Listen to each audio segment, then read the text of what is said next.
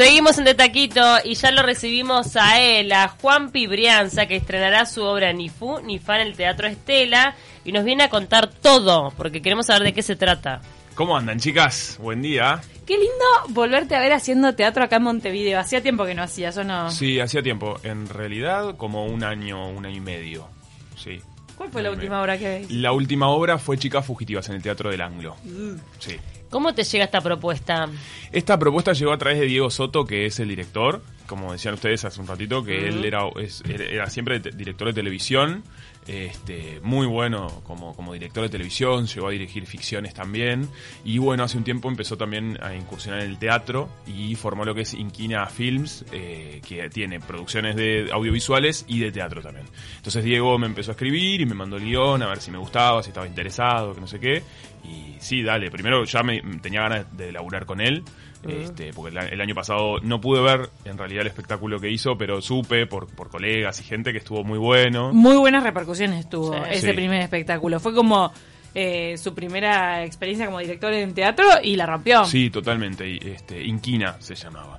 Y bueno, nada, tenía ganas de laburar con él. Me, me parece que es un tipo que es un capo. A mí, a mí me encanta. A mí, y si te llaman con una propuesta, ¿viste? Como está, es re lindo porque piensan en vos y bueno, y ahí y, ta, y el guion me atrapó y dije, sí, dale, vamos, vamos Son para tres adelante. en escena, ¿no? Somos tres en escena. Somos, los otros actores son Javier Más y Luciana González. La verdad que tremendos compañeros este, y disfrutamos mucho hacerlo.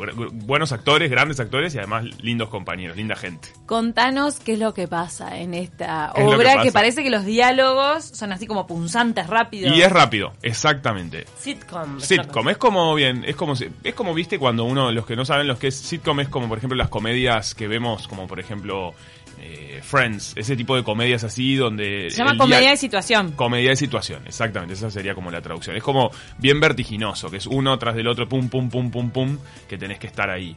Eh, ¿De qué trata? Les cuento, miren, va- se va a sentir identificado la gente acá en Uruguay, el pueblo uruguayo, nos vamos a sentir identificados porque es un loco que está por mirar el- la final de la Libertadores, eh, donde juega su cuadro que es Peñarol, que hace 30 años que no, no llegaba a final, que es afuera en el extranjero, y está ahí todo el ritual, o sea, está para ver el partido, ritual, momento de él Picada, y el fútbol. todo. Él, pero él solo con, con el, el partido, no quiere que nadie, viste, eso, eso que pasa mucho en Uruguay, ¿no? Como onda, bueno, acá, de tal hora a tal hora que es el partido, No existo. no existo, no me molestes.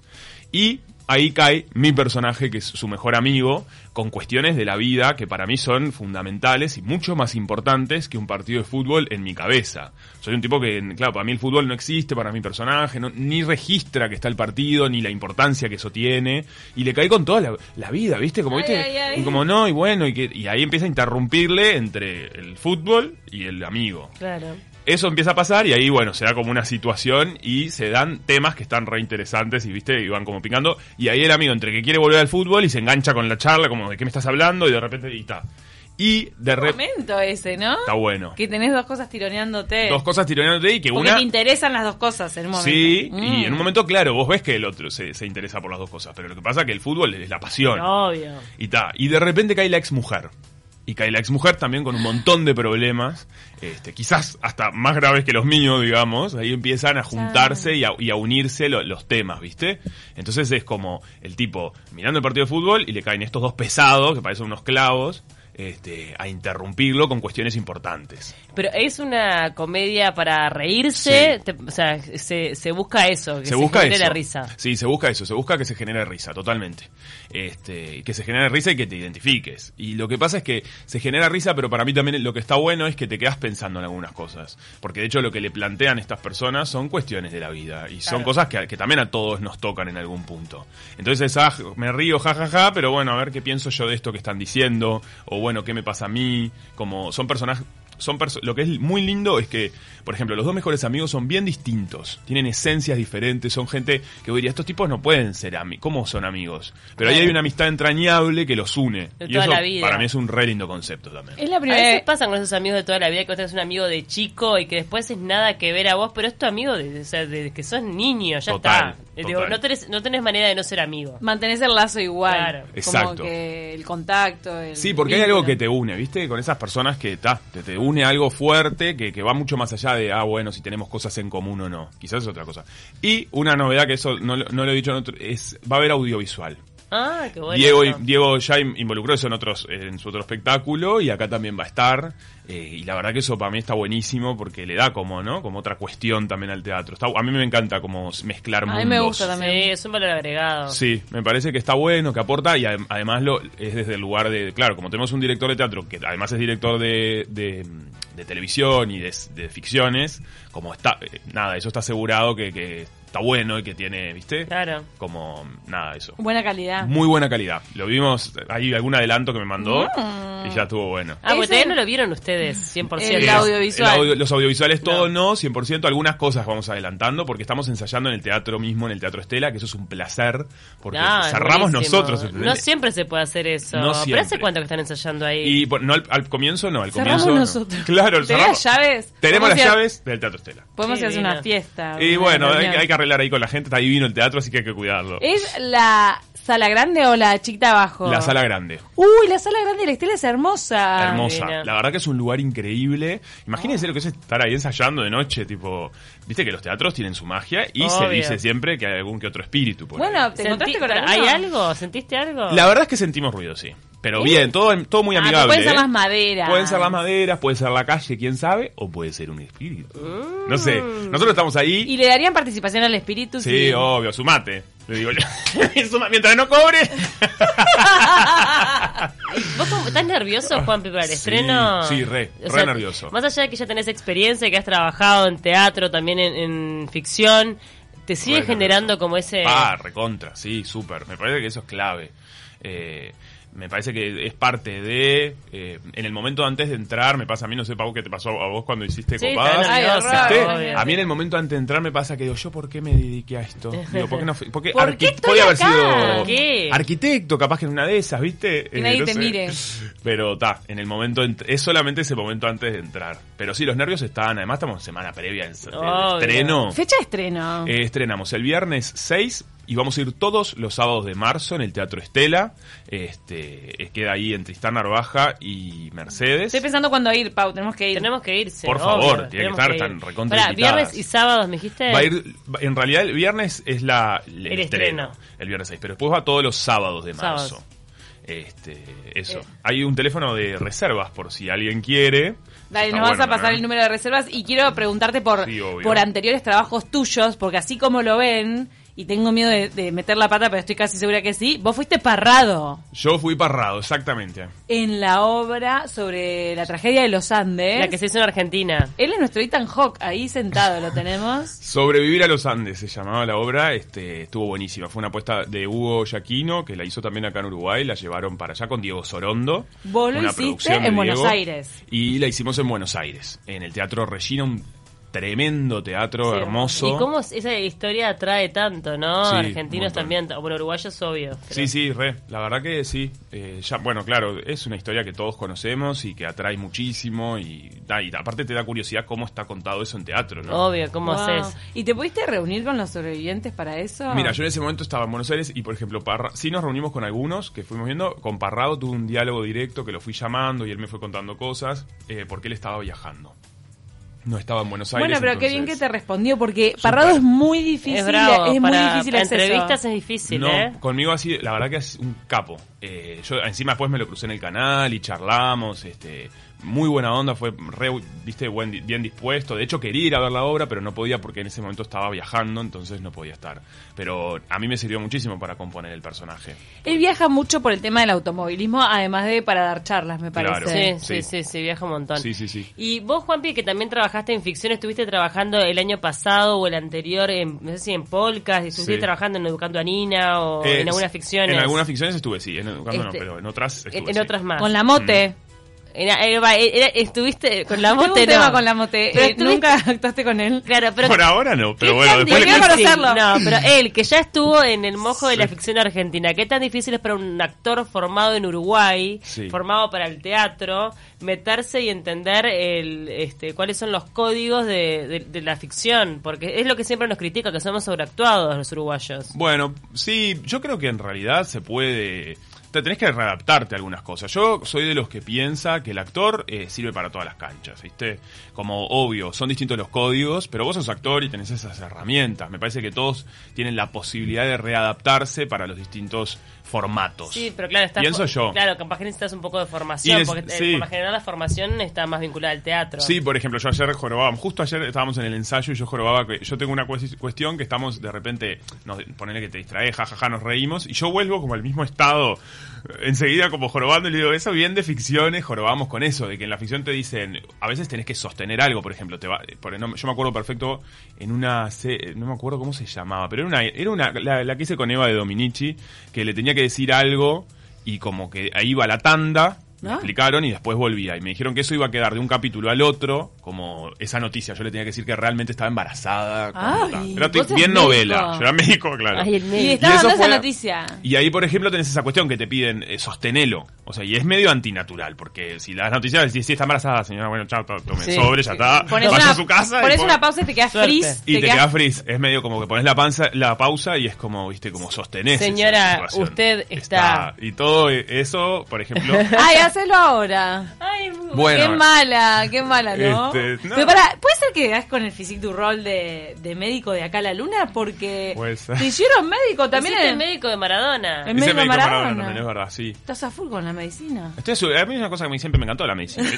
Yo sé mucho ahora que te Te dice. estás replanteando todo. Claro, te hago unos personajes de médicos, te, está, nada, soy capo en medicina, este, no, sí, de- eh, ahí lo que pasa es que para los actores es el physique to rol de lo que das al principio, ¿viste? Después eh, te dan la posibilidad quizás de investigar un poco más y de poder alejarte de lo que tu físico da. Eh, que eso también para nosotros es re interesante como actor, irnos un poco de lo, de lo cercano a nuestro físico. Yo quiero que un día hablando de físico hagas algo con el tema de la acrobacia y eso porque vos sos bueno, ¿eh? Eres como un atleta. Me encantaría, Ay, no, obvio. yo vi Pablo bailando una vez. Ahí va, baila Ah, va.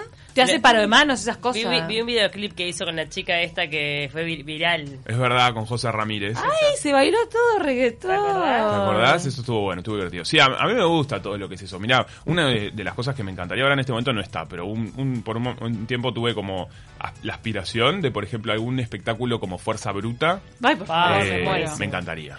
Bueno, nosotros hicimos en Buenos Aires una, una obra de Leo Bossi, un director que es un capo, que se llamaba Épica, que ahí me tocó hacerla dos temporadas y fue increíble y ahí teníamos mucho ejercicio, mucha cosa eh, corporal, física. Eso está de más. Estaba, estaba increíble. Juan- Y vos lo veías y era fuera. O sea, la gente, una de las cosas que nos decían después es, pa, ¿y ¿cómo estás agotado? Y vos Claro. como, sí, pero terminás Sí. con una adrenalina muy fuerte. Wow. Juan Minujini hizo danza contemporánea. Eh, pasó por una compañía, incluso hacían espectáculos de danza Claro. contemporánea. Eh, eso suma un montón. Sí, es que el entre- para el actor es fundamental también eh, la parte corporal.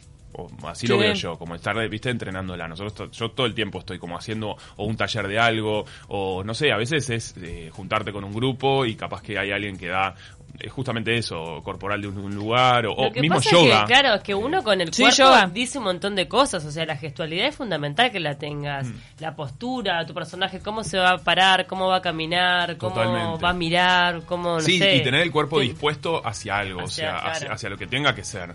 Y eso es fundamental, sí. O sea, conocer tu cuerpo es una es tu herramienta de trabajo, entonces es importante. Y aprendiste con Julio Chávez, que es un grande. Un grande, sí, la verdad que un capo. Fue gracioso, estas, est- hace dos semanas le hice a Ana María Piqui una, una entrevista. Sí. eh, y, y le- En tu fa- faceta de comunicador, eh, claro, de como entrevistándola y me preguntó, me dice, ah, tenés como un porte de Chávez. Tenés como Pará, un un porte de Chávez. Una genia. Quiero decir acá, chicas, que Ana María Piquio me pareció Lo máximo. Sí, lo máximo. Este, una cra. Que vino voy, a salir, voy a salir a tomar un café en Buenos Aires. A O cerveza. un rato. O una cervecita. Vino a mm, presentar la tregua, por eso Ana María Sí, Pi- claro. estaba Entonces te digo que tenías un porte Chávez. Como Se si me tiró ¿Y cuál es el porte? No lo sé, claro. fue- tuvo, a mí me fue un- lo, lo tomé como un lindo halago. Obvio. Claro. Pero ta, igual no me vio actuando, ¿no? O sea, solo conversamos. Pau, mira, acá te, te hago una pregunta enfrente a Juan Pablo Brianza, a ver si lo hacemos o no. ¿Le preguntamos por, por el lío de Benjamín Vicuña? Bueno, si querés. si querés lo hablamos, sí, aclaremos. Ya lo salió a aclarar, ya lo salió a Sí, aclarar. pero ¿sabes lo que quedó? eh, me parece que al descubierto es cómo los argentinos Ah, arman re. todo. Y vos como de repente a veces uno lo piensa, vos que estás de repente incursionando en lo que es el medio argentino, este, cómo el escándalo vende a morir Mal. y si te metes a inventar cualquier cosa vas a tener pantalla. Sí, eso está zarpado. Vos sabés que a mí me, me impresiona. No, es como que ya lo sabemos, pero cuando pasa uno se no, no, impresiona. Te voy a poner un ejemplo nuevo de, de, Sí. de una fabricación del estilo. Pero eh, contanos un poco de lo de Benjamín Vicuña. Vos vas a cubrir el America Business Forum. Eso, yo fui a cubrir para tarde o temprano el American Business Forum. Estaba haciendo, no estaba pautado que hicieran notas, pero yo me metí por Y atrás. estaba difícil hacer Estaba nota. difícil, estaba complicado, pero viste cómo son esas cosas. Que Sí. vas y con buena onda quizás logras algún contenido. Entonces fui por atrás del escenario y fui preguntando si podía hacer alguna nota, que no sé qué. Ahí le pregunto y me dicen que no, que no, no, no. Yo le digo, vos, mira, loco, no te quiero preguntar nada de tu vida personal porque no, no me interesa, no es el perfil del programa, es otra cosa. Dale, Ah, bueno. se lo aclaraste. Se lo aclaré de una. perfecto. Como para que me él dé la accedió. nota. Él accedió. De hecho, hasta me dice, bueno, corrámonos a un lugar con luz, o sea, muy buena, Buena onda. Me dio la nota y me empezaron a tocar la espalda. Pero que fue lo que nosotros después con- comentamos en el comentamos, programa. Exacto, me tocaron la espalda, no sé cuánto, y yo dije, güey, ¿qué me están dando? ¿No? Como después que terminó dije, ¿quién me tocó la espalda? Fue hasta eso, o sea, fue gracioso eso, porque sí, como alguien que te tocase la espalda, Y, como por y qué. esa persona estaba en el, en el grupo de. Era un productor, no sabes. Sí, nunca pude in- in- identificar Si era bien security, quién no sabíamos. No, security me parece que seguro que no, porque el seguridad estaba del lado enfrente, donde yo lo veía, y este, de hecho en la nota es el que aparece. Sí, sí. Este, ta. Y después en, en los medios argentinos Los medios pasó a ser el seguridad que Pero te tocaba. No, no entiendo cómo Lo- le llegó a Janina La Torre Eso el comentario nuestro de le tocó la espalda para hacer todo este invento. Yo lo que creo es que como él no estaba dando notas hace mucho tiempo, justo estuvieron muy atentos a todo lo que decía y lo que pasaba alrededor de él, porque es un tipo que saben que genera prensa. Obvio. Genera Entonces mucho. estaban como con la lupa puesta ahí, porque estaba con cosas de la, yo qué sé, con cosas de su mujer o de que no sé qué, que rumores de separación, que embarazo, no sé qué, y pensaron, bueno, a ver qué pasa acá. Y ahí pusieron la lupa. Pero la verdad es que a mí no fue violento, no fue mala onda, no me pasó nada de eso. Lo más increíble de esto, con lo que vos decías, Pau, es que yo les mando, a mí se me comunican Los Ángeles de la Mañana, el, el programa de Argentina. Que es Yo de le- los más vistos, de los más quilomberos, una cosa. Sí, yo les mando un audio diciéndoles la, la posta. La verdad. Claro, la verdad. Y ellos ahí salieron con cualquier otra versión. Claro, sí, sí. La Inventan que adrede. gustaba. Inventan adrede. Claro. Lo que uno te hace a- absolutamente desconfiar de todo, ¿no? Uno siempre tiene como esa intuición de que la tele argentina está toda armada. Mm. Pero bueno, te queda como un, un poquito de duda. Y ahora te das Vale. cuenta que ya no, es todo un invento. Todo un invento, no les sirvió la versión y dijeron, bueno, vamos a ver qué ponemos. Y salieron con otro invento. Y los clics que le genera algunas figuras o algunos temas. Por ejemplo, Benjamín Micuña genera muchos clics, entonces a los portales les rinde poner titulares de Benjamín Micuña, yo que sé, todo el morbo que tienen desde que estaba con Pampita, un morbo así.